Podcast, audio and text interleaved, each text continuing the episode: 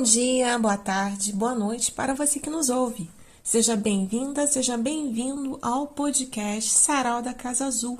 Eu sou Lucine Carris, falo aqui do Rio de Janeiro e junto com Luzimar Soares, lá de Guarulhos de São Paulo, somos as historiadoras e idealizadoras desse projeto que visa difundir o conhecimento acadêmico produzido na academia, na universidade, para a sociedade entre outros temas, não só história, mas também trajetórias. E hoje trazemos um estudioso, Maurício Zain, que é atualmente professor da Universidade Federal de Roraima.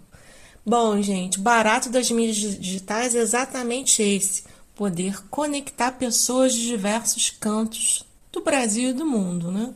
Vamos lá, o Maurício, ele é pesquisador, colaborador com o professor Floyd Merrill da Purdue University em pesquisa referente à semiótica americana.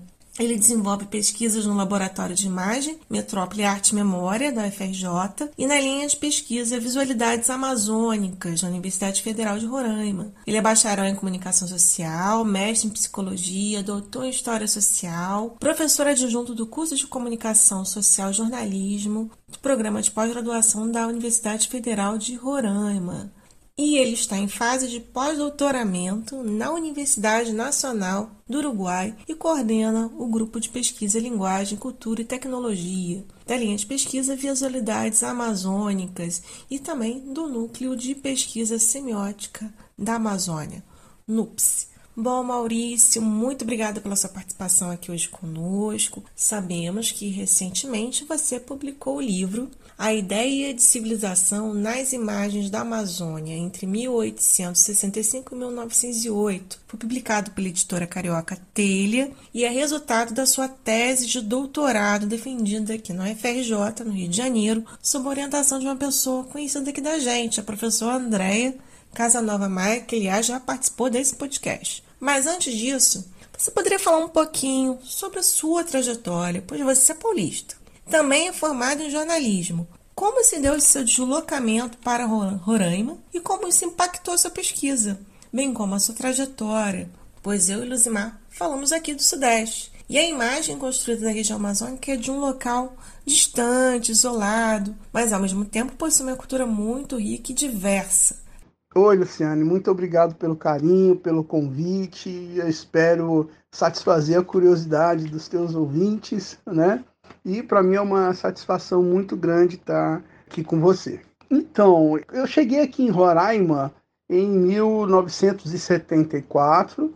O meu pai era um libanês católico, falava nove idiomas, trabalhava como garçom em metrotel nos hotéis de São Paulo foi onde conheceu o proprietário, o dono da então Varig, e ele convidou meu pai para vir gerenciar um dos, da, um dos hotéis né, da rede tropical, que era aqui em Boa Vista, Roraima. E então ele veio, né, por falar vários idiomas, né, que é um, uma região de fronteira, né, nós temos a, a Guiana, temos a Venezuela, a Suriname, enfim. Então é, foi de bom tom esse convite. E aí a família toda veio. Eu, enquanto criança, nunca tinha me deparado com um lugar tão, tão imenso, né? Uma, uma imensidão de liberdade, uma segurança que eu não vivenciei em São Paulo. É, aqui, ia pescar, ia para as fazendas, né? isso com 10, 11 anos de idade. É, ainda é para mim sinônimo de liberdade, né? esse lugar onde a gente optou por ficar.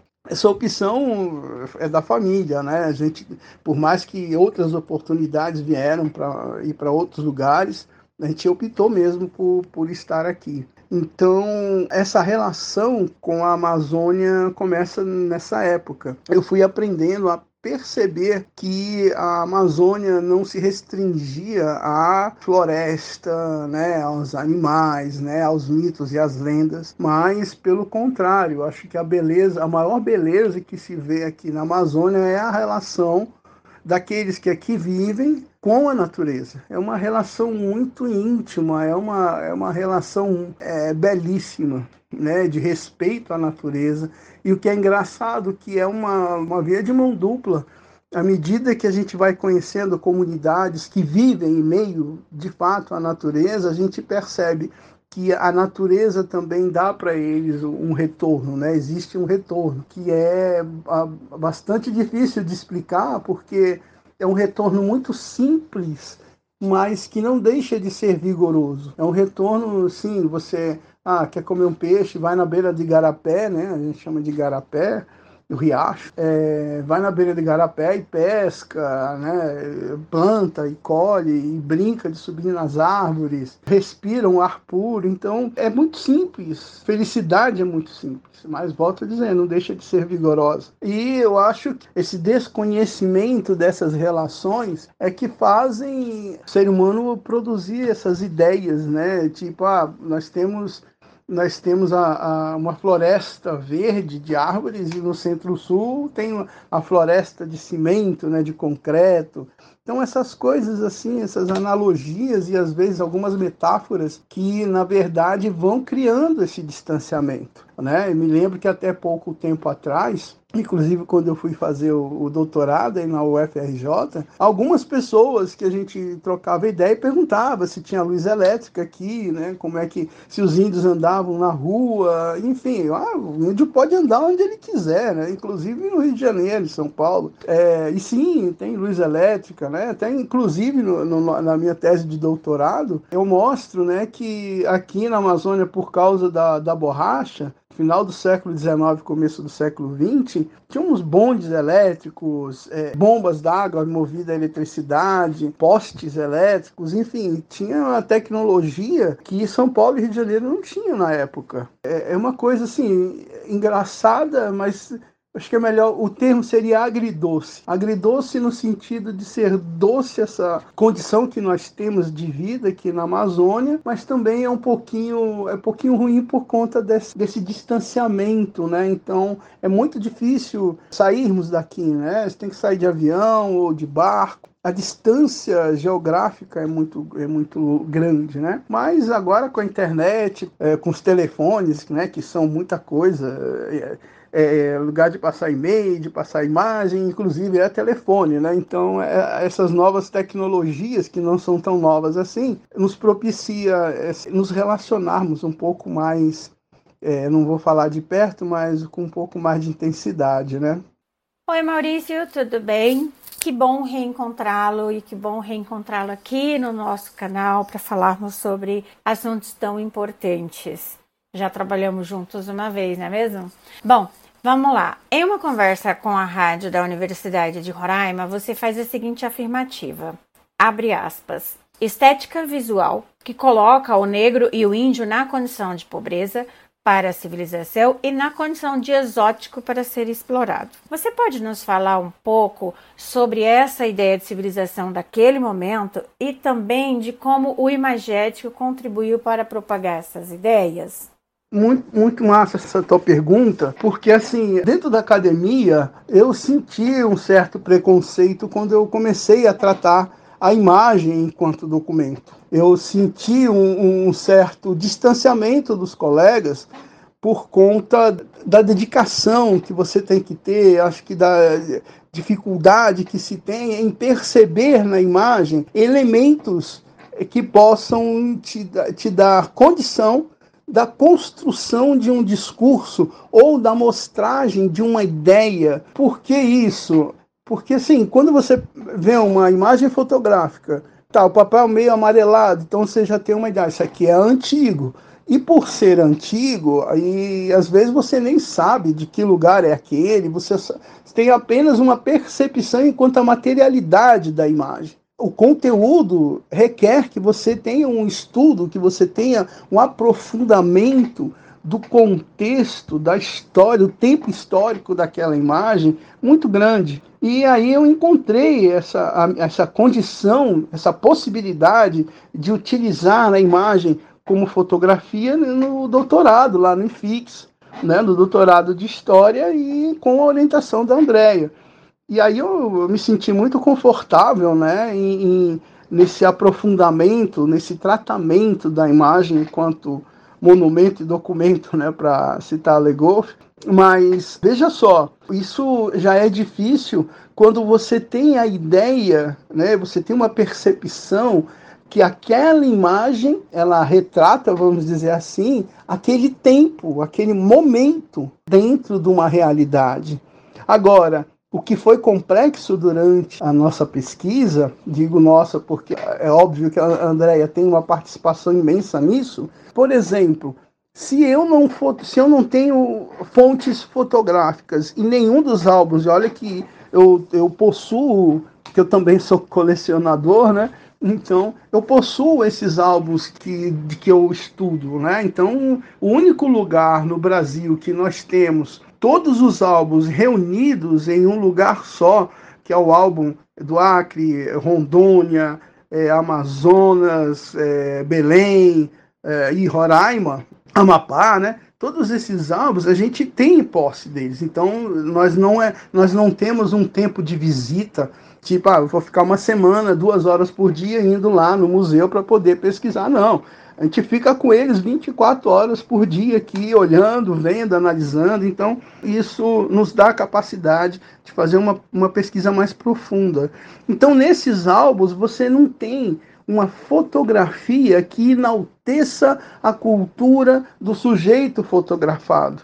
Não tem. O que nós temos é o cidadão em serviços, vamos dizer assim, subalternos. Então você tem uma fotografia onde o foco é uma praça linda, né, lá na, no Amazonas, em Manaus, uma praça linda, e você tem ali as pessoas quando as pessoas né, nessa condição de subalterno aparecem, elas estão ali trabalhando, varrendo a rua e, e, etc. Quando aparece alguém de destaque da sociedade, então você tem o nome da pessoa, o histórico familiar da pessoa, a profissão, etc, etc. Então veja, a identidade imagética da Amazônia, ela não é construída sobre a cultura né, ou as culturas que nós temos na Amazônia, ela é construída em cima de uma proposta, de uma ideia de civilização e de uma proposta de progresso. E também de uma, de uma propaganda do status é, do lugar em relação à venda, o comércio de borracha. Então você tem, por exemplo, uma fotografia do Teatro do Amazonas, linda, maravilhosa, é, você tem óperas né, que vinham da Itália, vinham da Europa para cantarem aqui na, em Manaus, que e não iam para São Paulo Rio de Janeiro. Então era uma riqueza muito grande né, naquela época que era demonstrada pra, pelas imagens. E você não tem a imagem do povo nas suas festas, né, do dia a dia, do folclore local, da cultura local, seja ela indígena, negra ou não. Então a gente não tem isso. Então veja que quando se fala Amazônia da segunda metade do século XIX, primeira metade do século XX, nós temos um povo sofrido, nós temos um povo que é, é, aparece, por exemplo, no meio da mata, embaixo do seu tapiri, o que para nós é muito comum, normal, você vai para o interior e ficar embaixo de um tapiri, que é uma, uma casa, só tem a cobertura, vamos dizer assim, né? E fica na beira de um riacho, né? A gente chama de garapé aqui para se divertir, isso para a gente é comum. Mas se você coloca essa imagem dentro de um contexto onde aparece a riqueza de um lado, as edificações providas pelo descaso e a exploração humana da borracha, de um lado, e a condição humana da Amazônia, de ser amazônida do outro lado, aquele que não conhece a história, aquele o ser urbano, olha e coloca aquela fotografia do que seria o cotidiano nosso como um estado de pobreza. Então foi se construindo essa identidade por meio desses discursos errôneos. E até hoje, essa proposta, vamos dizer assim, essa proposta de civilização que ali no século XIX, até hoje não deu certo, não dá certo. Por quê? Porque ela é, a base dela é, é uma ficção. Deveríamos ter fotografias dos rituais indígenas, deveríamos ter fotografias das festas populares, né, da cultura popular na Amazônia, é, mas não temos. Né? Então, esse primeiro momento da imagem fotográfica na Amazônia, ele acaba por construir essa identidade que hoje o Centro-Sul pensa de nós aqui no extremo norte, né, de falta de tecnologia, condição de vida, condição de estudo, de pesquisa, enfim, que é muito errônea. E para você ter uma ideia, agora, né, depois do doutorado, a gente está fazendo o pós-doc, ainda tratando com imagens da Amazônia, só que além do conteúdo imagético, agora a gente está pesquisando a postura em que o fotógrafo colocava o fotografado. E, e aí a gente usa muito a Warburg, né, que é essa coisa do patos formel, essa relação da construção da imagem contemporânea, buscando elementos de imagem do Renascimento. Então, como a maioria dos fotógrafos são da Europa, né? 99% dos fotógrafos são europeus que vieram para a Amazônia. Eu faço uma comparação com obras de arte né, do Renascimento, obras de arte da, da Europa, e faz uma comparação com as posturas que são impostas aos fotografados. Tem fotografia, por exemplo, quatro, cinco fotógrafos, né, que são italianos, ingleses, alemães, que fotografam negras e índias, e é a postura idêntica da Mona Lisa. Então veja, além do conteúdo, além do conteúdo imagético dessas fotografias serem errôneas, para não falar outra coisa mais contundente, até a postura, até a postura da pessoa fotografada não condiz com a postura natural dela, né? É uma postura imposta e nem é imposta pela cultura imagética do seu país, é uma postura imposta pela cultura imagética que foi criada do outro lado do mundo. Então vejam que a nossa percepção visual da Amazônia, ela é criada sob um fundamento totalmente ficcional que vai desde o conteúdo até a estética visual, que é a postura das pessoas ou a construção, a composição, para ser mais técnico, a composição das fotografias que são, são composições que buscam outras composições de obras de arte ali do, do Renascimento. Então é algo difícil de se falar, é algo difícil de se aceitar, mas é também algo completamente verídico quando você diz que a ideia que se tem de Amazônia, na verdade, não é a ideia da Amazônia, é a ideia de um projeto de civilização, a ideia de um projeto de progresso que foi imposto aos nossos olhares por meio das imagens fotográficas. E com isso, nossa, as nossas experiências de vida, as nossas experiências em relação às imagens, que vai desde o dos livros né, do, do, ensino fundamental, ensino médio, que tratam da Amazônia, são altamente viciadas. Viciadas no sentido de é, demonstrar o poder do Estado, demonstrar a pobreza aonde se tem a vida simples e de mostrar a exploração da imagem daquele que se coloca dentro de uma situação de ser escravo, falando em relação aos negros, e na situação de ser um indígena que merece uma condição de vida melhor, colocar essas duas comunidades, vamos dizer assim, numa situação do exótico, né, de das pessoas terem contato com essa comunidade sem sair da sua zona de conforto. É uma pesquisa que me dói muitas vezes, né, me dói mas ao mesmo tempo existe aquela satisfação de mostrar aonde nós erramos. Né? É como eu, quando eu digo nós, é porque eu acredito que nessa percepção que nós temos dentro desse, dessa nossa contemporaneidade, não existe culpado, mas também não existe um inocente, com graus de mais ou menos, mas todos temos uma certa culpa em reproduzir essa ideia que foi que nos foi imposta lá pelo século XIX.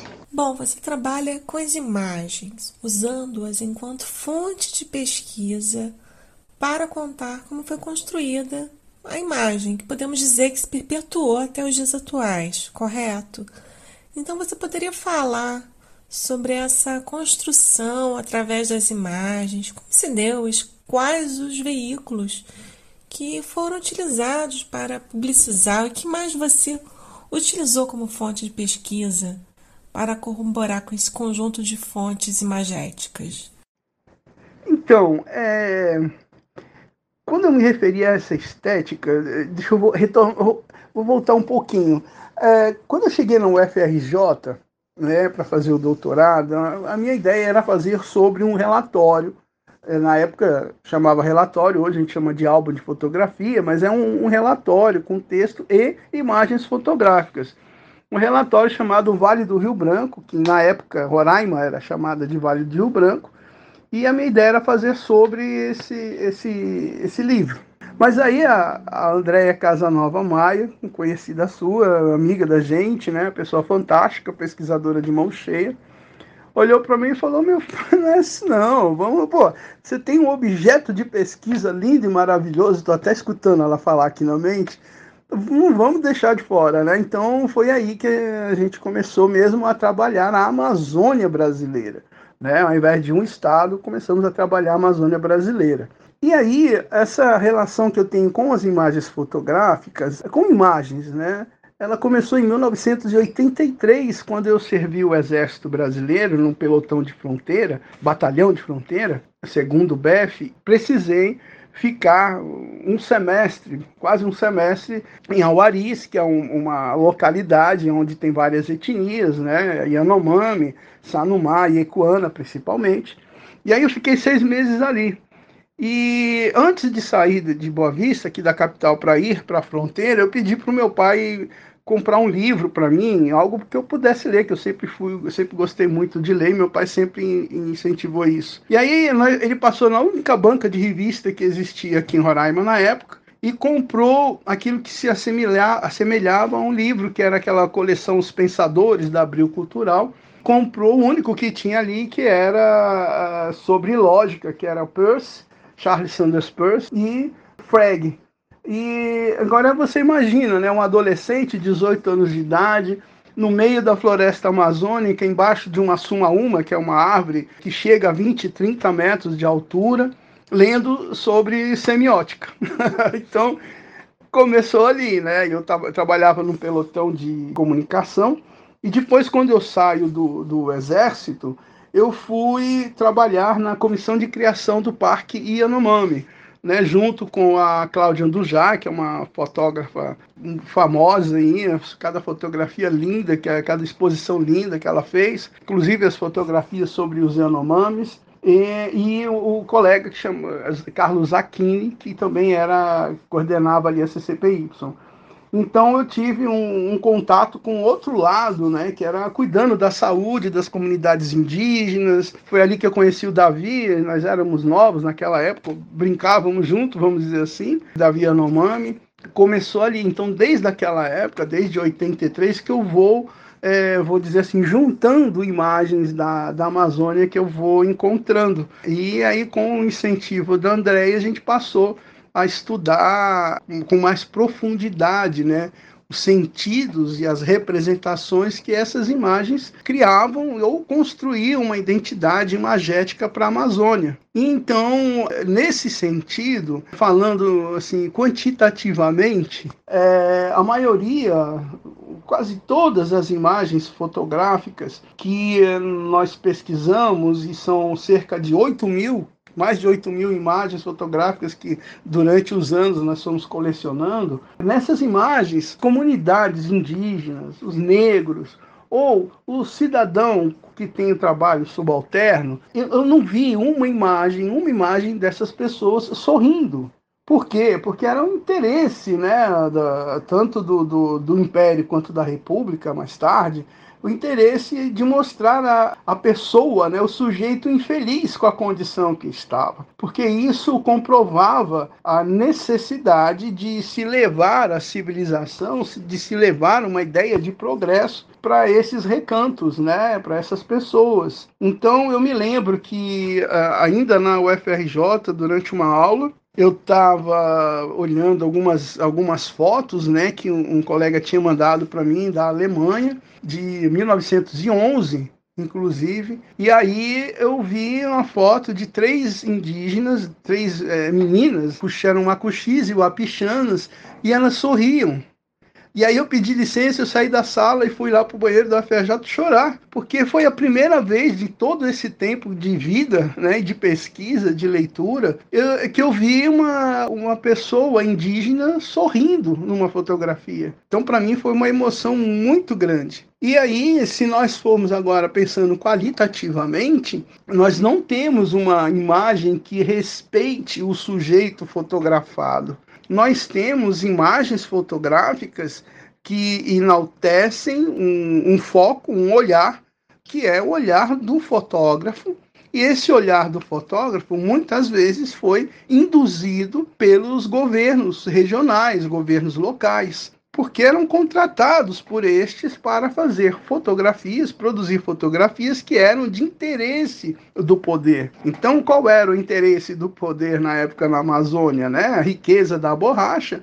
Então, as fotografias eram palacetes, bondes, como falei, bondes, é, eletricidade. Então, eram elementos que os governos acreditavam que daria possibilidade a eles de passar uma imagem de um lugar civilizado para trazer mais é, investidores. Né? Então, esses álbuns eram distribuídos na Europa, nos Estados Unidos, e nós tivemos até é, algumas imagens fotográficas que fizeram parte desses álbuns e que em 1908, né, na Exposição Nacional do Rio de Janeiro, para a comemoração da abertura dos 100 anos de abertura dos, dos portos, mas que para mim era, era muito mais a República se mostrando né, do que qualquer outra coisa. Então esses álbuns fizeram parte né, dessas exposições e ganhavam prêmios. Né? Então era uma ferramenta de propaganda né, do governo local, do governo regional.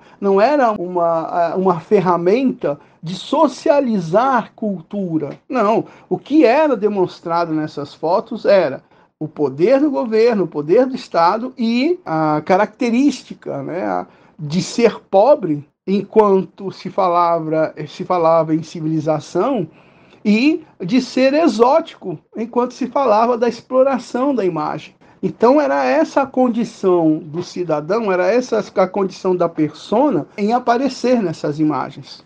Estamos nos encaminhando para o final da nossa conversa e eu queria falar uma coisa importante, pelo menos que eu acredito que é importante e que você também já falou isso, que é o papel da universidade.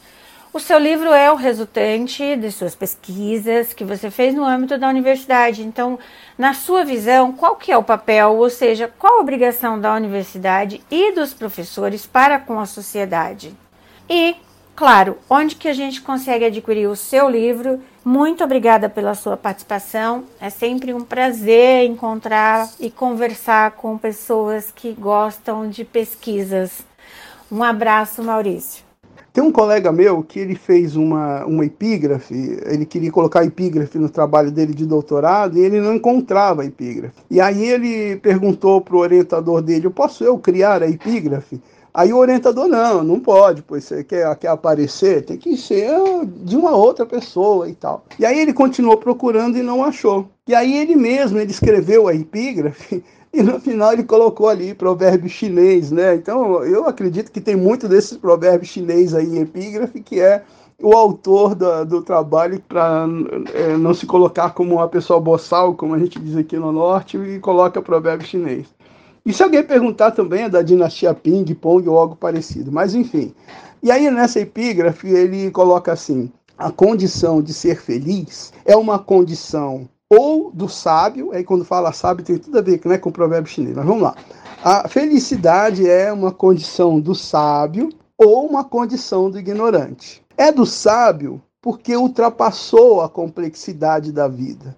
E é do ignorante porque desconhece essa complexidade. E eu gosto muito dessa epígrafe porque ela chama a atenção da gente. Porque nós, que não somos sábios, mas também não somos ignorantes, não temos o direito de sermos felizes. Mas essa felicidade não é aquela felicidade, vou dizer assim, comum. É a infelicidade, a insatisfação do pesquisador, do jeito que a sua sociedade se encontra, do jeito que a cultura se encontra, que a política, enfim, do jeito que o ser humano se encontra.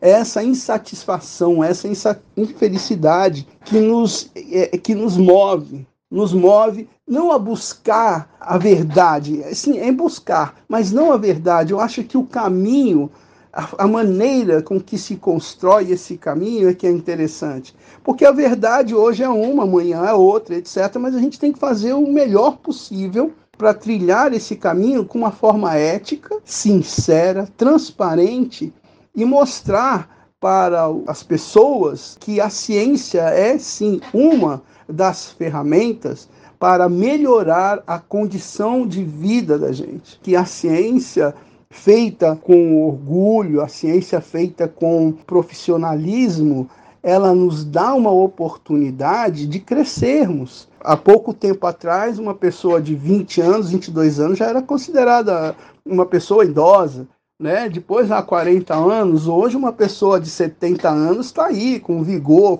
trabalhando e etc. Eu acredito que nós, professores universitários, nós temos esse dever de mostrar também aonde nós, enquanto seres humanos, erramos, mas também temos a capacidade de mostrar aonde acertamos. Só um exemplo para encerrar minha fala: é, se você for ver na Guerra de Secessão nos Estados Unidos, é, uma pessoa era capaz de matar no máximo duas pessoas por minuto, né, para carregar aquele bacamar, que é aquela, aquele rifle, né, no seu nome. E isso em 1860.